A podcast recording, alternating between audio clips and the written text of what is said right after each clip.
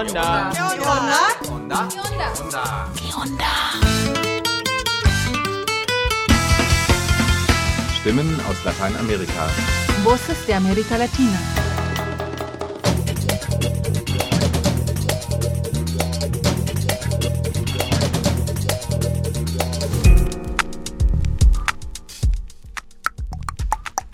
Buenos dias, hier ist Tobi mit dem Lateinamerika-Magazin Onda Info Nummer 561. Heute beginnen wir mit einer erschreckenden Nachricht aus Argentinien. In der Großstadt Rosario ist erneut ein Kind von Drogenbanden ermordet worden. Nachbarinnen und Angehörige fordern von der Stadtregierung endlich ein Ende der Gewalt. Der Vorsitzende der indigenen Gemeinschaft des Jungen kommt im September nach Deutschland, um von der Situation zu berichten. Passend dazu gibt's noch etwas Rap von Sweet MC, ebenfalls aus Rosario. Danach hören wir einen Hinhörer zum Thema Politik und Gesellschaft. Kriege, Krisen und Krankheiten prägen weltweit und auch in Lateinamerika das Geschehen. Wir erfahren, dass das seine Wurzeln im derzeitigen nicht nachhaltigen Wirtschaftssystem hat. Weiter geht's mit einem Beitrag aus Berlin, wo wir uns mit dem Jongleur Damian unterhalten haben. Er berichtet von den Höhen und Tiefen der Straßenkunst an den Ampeln Berlins. Und zum Schluss haben wir noch eine neue Folge des Podcasts Ausgetauscht für euch, der gemeinsam mit Freiwilligen entstanden ist. Bevor sie in ihre Projekte ins Ausland geflogen sind, haben wir uns das Thema Ungleichheit mal gemeinsam angeschaut. Viel Spaß beim Hören wünsche ich auch heute wieder im Namen des Onda Info Teams. Check, check, word. Si lo vivo negro es porque yo lo soñé.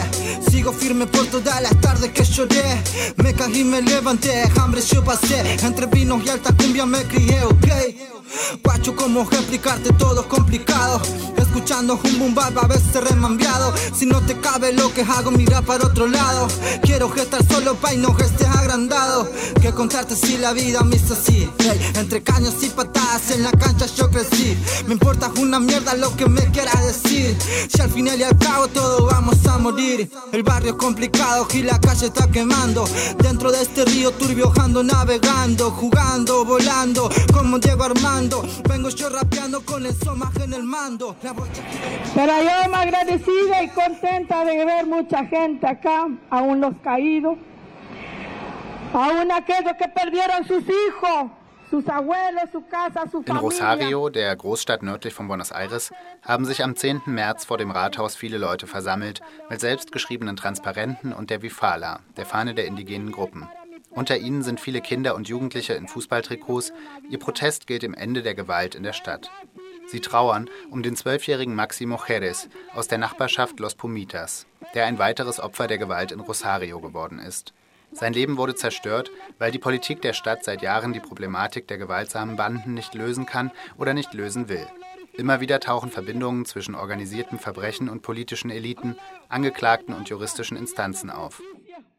para nuestros hijos, para la escuela, para los ancianos, para todo el país que están en pie. De lucha y guerra siempre, siempre se escucha en distintos lugares.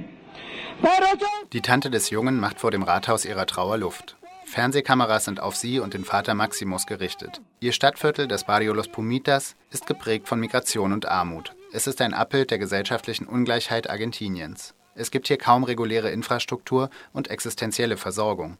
Strom, Wasser und Abwasser sind meist selbst installiert, die einfachen Häuser bestehen aus Ziegelsteinen und Wellblech. Hier wohnen Com-Indigene, Criollos und MigrantInnen verschiedener Generationen, meist Leute vom Land, die aus dem Norden Argentiniens kommen, wo die Umweltzerstörung durch Sojamonokulturen ein Leben unmöglich gemacht hat.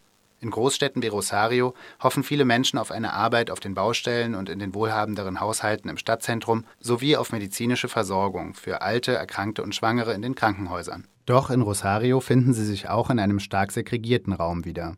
In den Barrios dominiert die Angst vor Gewalt, die von verschiedenen Drogenbanden ausgeht. Immer wieder sterben Jugendliche, die in Machenschaften oder Konflikte der Banden verwickelt werden.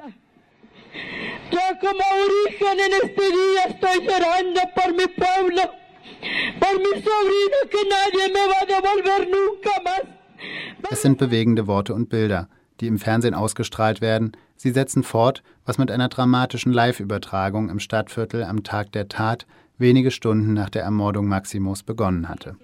Ahí llegó la policía, ¿eh? Ahí llegó la policía, ahí llegó la policía, llega la primera patrulla acá, explota la moto. Der Mord an dem zwölfjährigen Maximo, Sohn einer Com-Familie, ereignete sich am 5. März im Barrio Los Pumitas. Zwei junge Männer, die Mitglieder einer Drogenbande sind, bedrohten eine Frau, die für eine andere Bande aus ihrem Haus Drogen verkaufte. Dabei kam es zu Schüssen auf mehrere vor dem Nachbarhaus stehende Kinder. Drei von ihnen wurden verletzt, Maximo wurde tödlich getroffen. Mit Hilfe der Nachbarinnen konnten kurz danach Tatverdächtige lokalisiert und von der Polizei festgenommen werden. Fernsehteams und Polizeieinheiten trafen ein. Die aufgebrachten Nachbarinnen und verzweifelte Familienangehörige der Opfer demolierten und entzündeten nun jene Häuser, die als sogenannte Bunker der Drogenbanden genutzt werden. Kurz darauf wird im Live-Bericht im Fernsehen ein Video gesendet, in dem ein maskiertes Mitglied einer der Banden mit einer Pistole hantiert und verbal die Nachbarinnen von Los Pumitas bedroht. Die Bilder im Fernsehen machen fassungslos und verbreiten noch mehr Angst.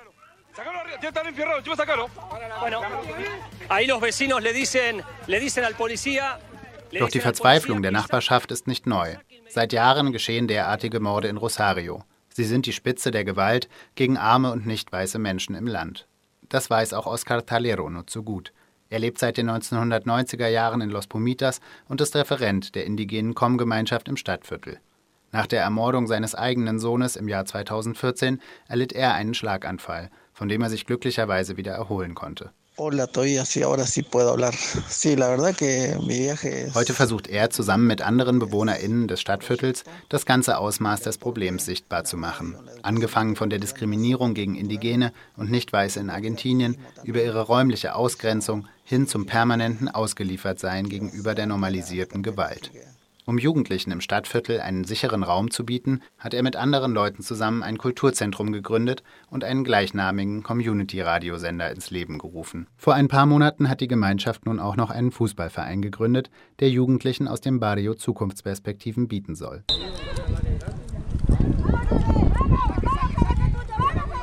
Auch der getötete Maximo war begeisterter Fußballspieler. Wie so viele Kinder aus benachteiligten Vierteln der Geburtsstadt des Weltfußballers Lionel Messi träumte auch er von einer Karriere als Profi. Vielleicht bei den Newell's Old Boys, Rosario Central oder einem anderen der namhaften Clubs des Weltmeisterlandes Argentinien. Oscar Talero wird im September 2023 durch die Unterstützung verschiedener NGOs nach Europa kommen. Dann wird er über die Probleme der Gewalt sprechen und versuchen, Brücken zu bauen, um den Jugendlichen seines Stadtviertels ein Leben ohne Angst zu ermöglichen. NPLA wird berichten.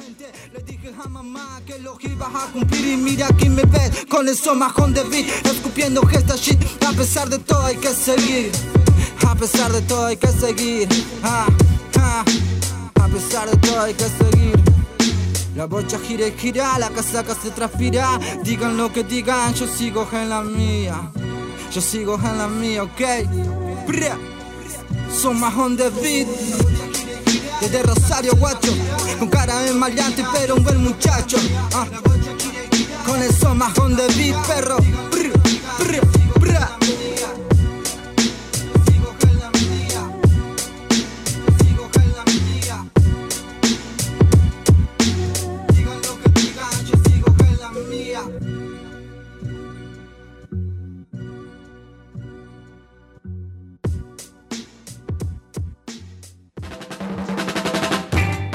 Onda Hinhörer.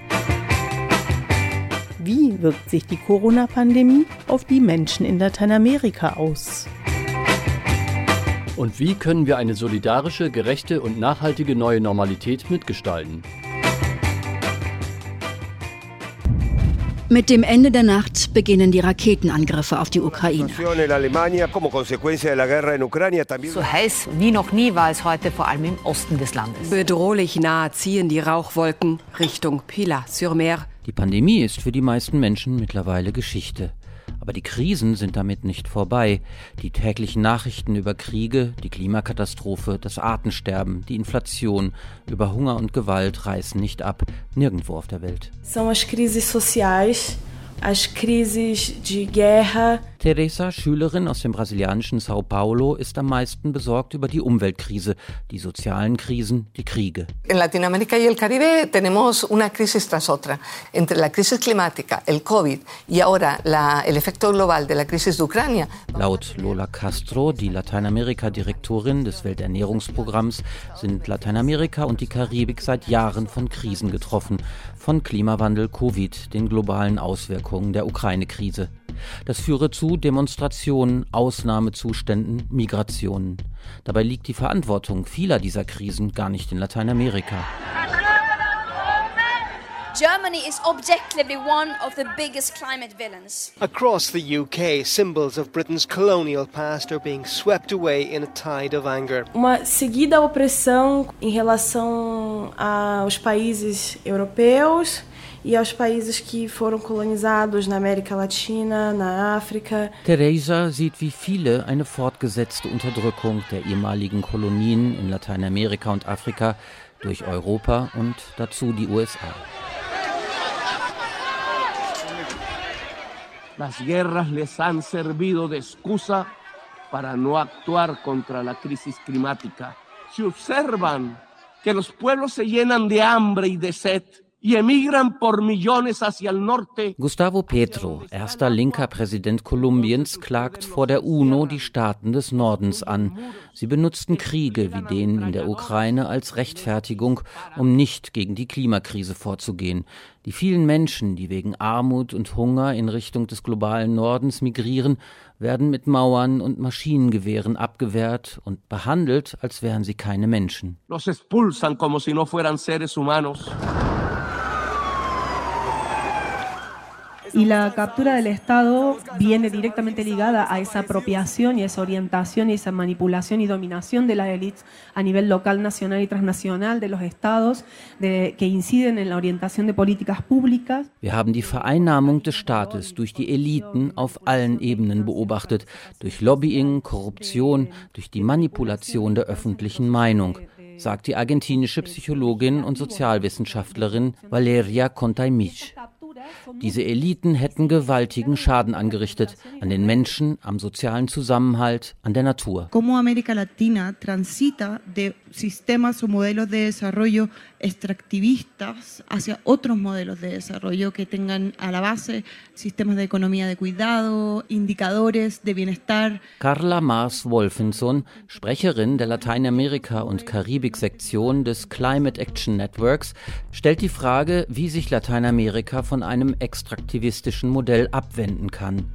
Sie plädiert für ein Entwicklungsmodell, das auf Achtung und Vorsorge basiert, auf Indikatoren des Wohlergehens, das nicht mehr auf Wirtschaftswachstum fixiert ist.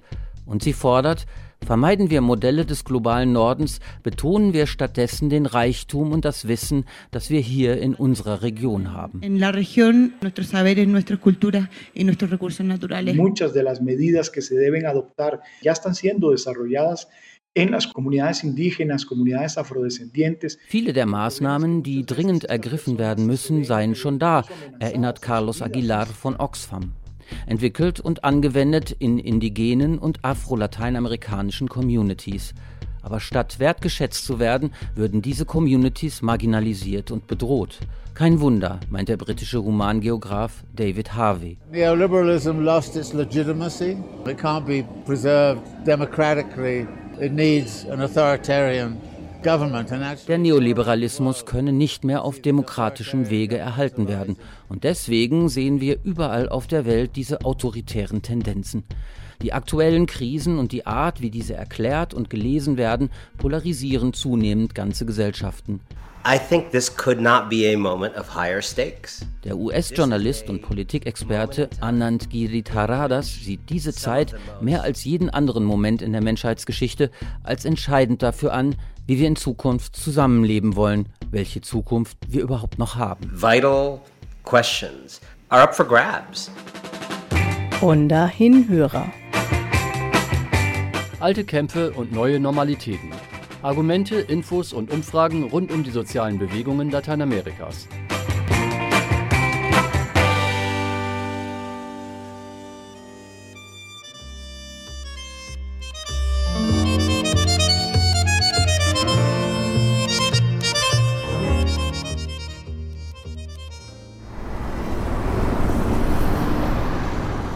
An einem Spätsommernachmittag radle ich die Straße des 17. Juni entlang.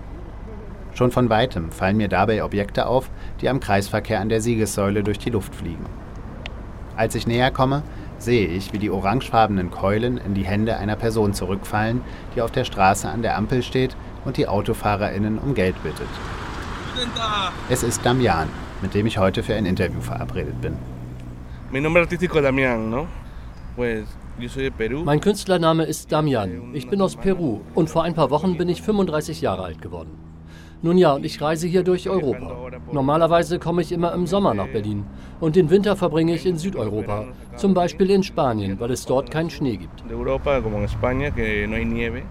Auf einer Bank am Tiergarten haben wir ein mehr oder weniger ruhiges Plätzchen für unser Interview gefunden. Es ist kühl und ich habe Tee mitgebracht, doch Damian hätte sich lieber eine Zigarette gewünscht. Er trägt einen Sombrero und eine Sonnenbrille. In seinen tätowierten Armen hält er die vier orange leuchtenden Jongleurskeulen aus Plastik, die er Malabares nennt. Bueno, Malabares. Also wenn jemand von Malabares redet, dann meint er generell Objekte, die in die Luft geworfen werden. Das kann fast alles sein. Bälle, Teig, Nägel, Reifen, Schachteln. Die Form, die Größe, das Gewicht sind dabei egal. Es sind Objekte, die geworfen werden, die in Bewegung sind, kreuz und quer oder parallel. Das nenne ich Malabar. Hacer Malabar, das bedeutet auf Spanisch jonglieren. Damian hat damit vor über 15 Jahren angefangen, als er die ersten Tricks von einer Freundin lernte.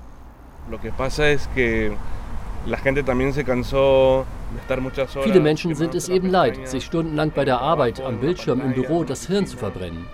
Die Malabares sind eine spannendere Art, Geld zu verdienen. Es geht aber weniger um den materiellen Aspekt, sondern mehr um die Freude, die man dabei empfindet, seine Fähigkeiten und seine Qualitäten kennenzulernen und zu verstehen, wie weit man es als Malabarista bringen kann. Auf meinen Reisen durch Argentinien und andere lateinamerikanische Länder habe ich selber auch oft StraßenkünstlerInnen getroffen und war immer fasziniert von ihrem Leben, auf eigene Faust, stets unterwegs und scheinbar frei aller Zwänge. Auch Damian berichtet, er habe durch die Straßenkunst der Malabares die Welt bereisen können. Ese. ¿Ese es vos? Sí.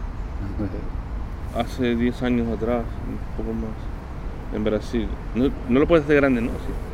Auf dem Handy zeigt er mir Videos im Internet mit Aufnahmen von ihm und anderen Malabaristas an den Ampeln von Rio de Janeiro oder Bogotá, die vor über zehn Jahren entstanden sind. ¿eh? Damian sieht darin jung aus und strotzt vor Energie, als er eine Machete auf seiner Zungenspitze balanciert.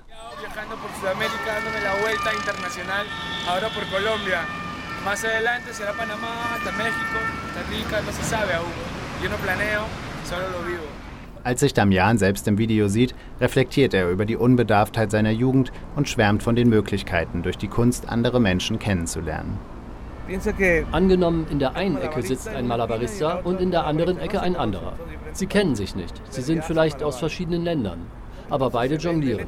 Die beiden sehen sich also von weitem. Und das Erste, was sie tun, ist, ihre Malabares zu heben und sich zu begrüßen. Sie sind sofort Freunde. Sie werden sich später treffen, um zu trainieren und sich gegenseitig alle Tricks beizubringen, die sie kennen. Doch es gibt auch Schattenseiten. Das ewige Unterwegssein, ohne geregeltes Einkommen, immer auf der Suche nach einer Bleibe, einem Zimmer oder einem Ort, um ein Zelt aufzustellen. Das sei hart, vor allem auf Dauer, sagt er. Da müsse man sich schon ganz mit seiner Kunst identifizieren, um jeden Tag wieder raus an die Ampel zu gehen. Mit allem, was gerade weltweit passiert, wie Covid, ist es heute nicht mehr so, wie es einmal war. Es ist etwas schwieriger zu arbeiten und Geld zu verdienen. Aber das macht nichts, wenn du es machst, um durch das Jonglieren an dir selbst zu wachsen. Es ist dabei kein Muss, dass die Leute ihr Kleingeld geben.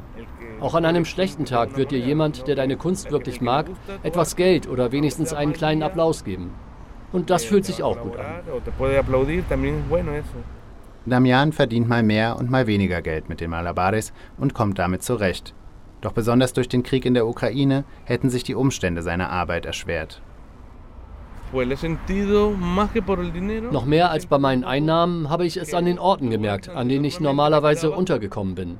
Sie sind jetzt alle besetzt. Ich bin deswegen nicht böse. Ich denke, wir müssen uns gegenseitig unterstützen und helfen. Aber an den Orten, an denen ich mich sonst eingemietet habe, gibt es nun eine Menge ukrainischer Leute.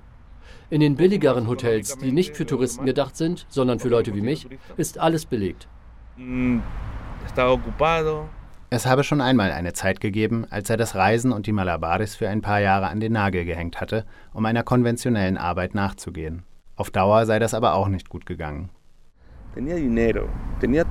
Ich hatte Geld, der Kühlschrank war voll. Es fehlte mir eigentlich an nichts. Und doch fehlte mir alles. Ich war nicht glücklich. Ich hatte mich zivilisiert. Das tat mir nicht gut und war einfach nicht gesund für mich. Sollte ich wieder zu so einem Leben zurückkehren? Ich weiß es nicht. Es ist auch nicht so, dass ich unbedingt hungern und frieren will. Aber ich liebe es einfach, draußen auf der Straße unterwegs zu sein. Wie seine Zukunft aussieht, weiß Damian noch nicht. Er träumt vom Reisen, eine andere Sprache zu lernen, aber auch von mehr Sicherheit und Ruhe und einem festen Job als Schausteller. Die Zeit wird es zeigen. Zum Ende unseres Interviews verspreche ich Damian Bescheid zu geben, wenn ich von einem freien Zimmer in Berlin oder auch nur einem Sofa höre. Eh, ¿Qué vas a hacer ahora? ¿Te vas a casa o mm, seguís más? No sé, pienso que voy a ver un ratito el faro y si en 20 minutos no he hecho lo que quiero, uh -huh. pues me voy a la casita. Y ya me siento bien porque al menos he hecho malabar. Ich gehe nochmal an die Ampel. Und wenn ich damit in 20 Minuten nicht genug Geld zusammen habe, gehe ich eben nach Hause. Dann fühle ich mich gut, weil ich wenigstens heute schon jongliert habe. Denn ich fühle mich schlecht, wenn ich nicht jongliert habe. Wenn es sich anfühlt wie ein Zwang, mag ich es zwar auch nicht. Aber an die Ampel zu gehen, ohne zu jonglieren, ist wie zu einem Kampf zu gehen, ohne zu kämpfen. Also werde ich zumindest noch eine Weile weitermachen. Dann habe ich wenigstens etwas getan. Mein Körper hat sich bewegt und ich fühle mich schon etwas ruhiger. Entonces ahora voy al semáforo un rato. Dale, perfecto. Vale. Nach unserem Gespräch bleibe ich noch einen Moment auf der Bank sitzen und beobachte Damians Kunststücke. Angetrieben von seinen Impulsen kreisen die Malabares durch die Luft. Sie fliegen und fallen, fliegen und fallen, fliegen und fallen erneut als notwendige Teile einer einzigen dynamischen Bewegung.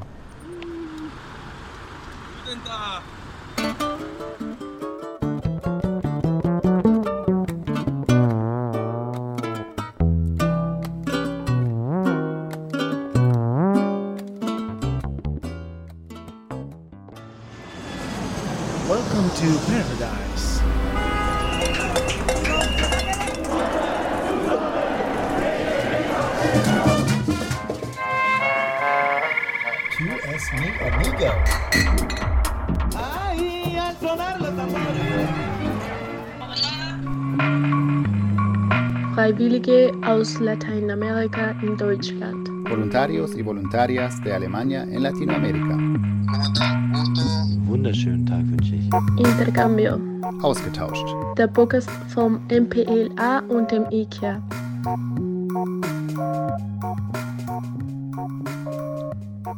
Hallo zu unserem 14. Podcast von Ausgetauscht, der auf dem Vorbereitungsseminar des IKEA Freiwilligendienstes entstanden ist, wo wir uns mit dem Thema Ungleichheit beschäftigt haben. Ungleichheit. Inequality. Kurdisch Nawek Heavy. Disuguaglianza. Ishit Sislik. Inegalité. Ungleichheit. Als soziale Ungleichheit bezeichnet man die ungleiche Verteilung von Ressourcen und Lebensbedingungen von Menschen, die sie aufgrund ihrer Position in der Gesellschaft haben und die ihre Chancen und Möglichkeiten zur gesellschaftlichen Teilhabe beeinflussen. Das heißt also, dass Menschen aufgrund ihrer Eigenschaften oder angenommenen Eigenschaften nicht die gleichen Chancen haben wie andere. Darüber haben wir uns auch während unseres Workshops ausgetauscht. Ungleichheit für mich bedeutet, dass manche Leute mehr äh, Herausforderungen erfahren und das manchmal auch nicht bewusst von, für andere. Also erstmal ist Ungleichheit ja nur, dass jeder Mensch irgendwie nicht derselbe ist. Das Problem an Ungerechtigkeit, wie wir es heute verstehen, ist natürlich, dass Unfairness dazu kommt. Das heißt, ich bin nicht nur ungleich, sondern ich werde auch ungleich behandelt. Wenn es ungleich ist, dann bedeutet es auch, dass jeder bestimmte Privilegien hat und die vielleicht auch eben nicht alle gleich sind und es Menschen gibt, die privilegiert sind und andere Menschen, die an Diskriminierung leiden. Ungleichheit betrifft uns also alle. Und doch wirkt und zeigt sie sich bei jedem Menschen verschieden. Das haben wir gemerkt, als wir uns versucht haben, in verschiedene Menschen hineinzuversetzen, die unterschiedlich von sozialer Ungleichheit betroffen sind. Ihr bekommt gleich alle von mir eine Person und dann stellt ihr euch mal vor, wie diese Person heißen könnte, ja, wo die lebt, wie der Alltag aussieht. In unserem Gruppenspiel haben jetzt alle eine andere Rolle bekommen. Zum Beispiel ein Besitzer einer großen Firma, eine alleinerziehende Mutter oder ein indigener Jugendlicher, der in der Stadt lebt. Dann wurden verschiedene Fragen gestellt. Die Freiwilligen, die in ihrer Rolle die Fragen mit Ja beantworten konnten, durften einen Schritt nach vorne gehen. Die anderen mussten stehen bleiben. Kannst du dich mit durchschnittlichen Chancen auf eine Stelle bewerben?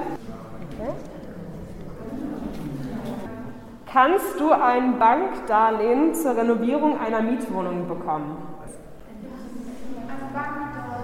Kannst du beim Bürgeramt deinen Namen sagen, ohne ihn buchstabieren zu müssen? Das Bild, das sich dabei ergeben hat, war sehr eindrücklich. Manche konnten schnell viele Schritte nach vorne gehen und andere kamen kaum vom Fleck.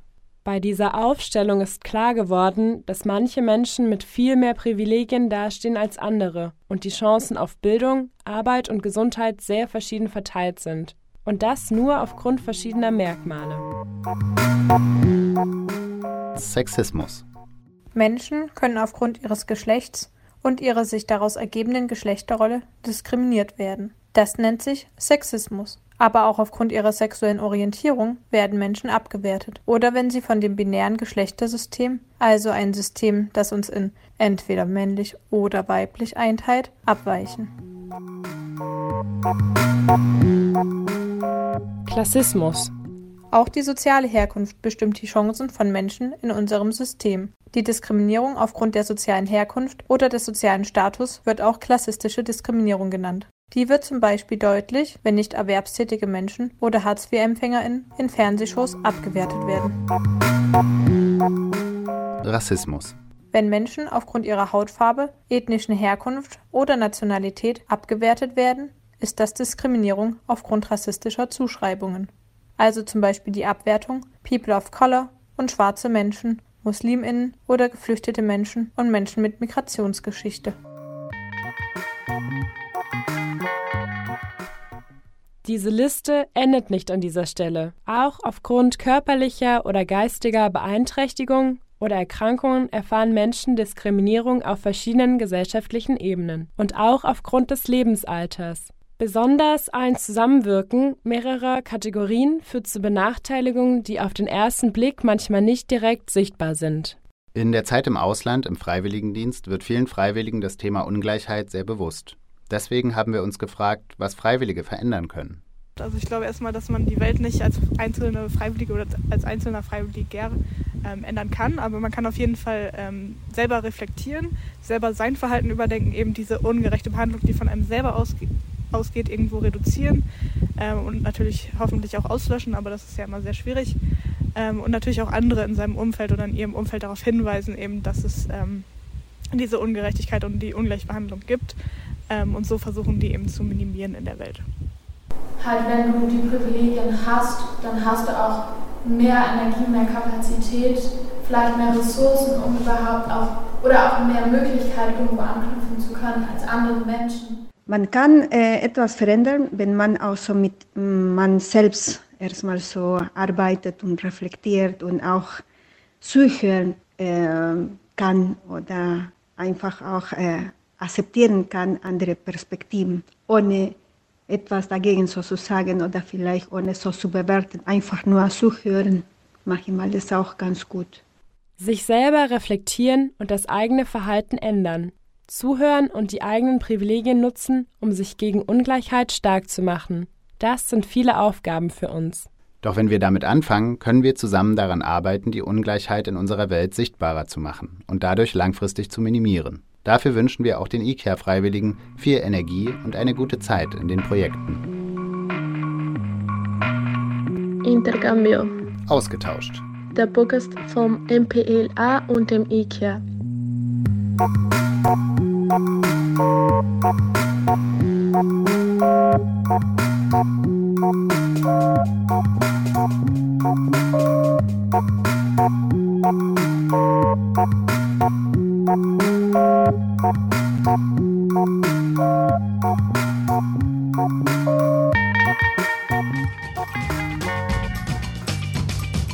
diese Sendung verwenden wir Berichte von freien Radios, Agenturen und Korrespondentinnen aus Lateinamerika.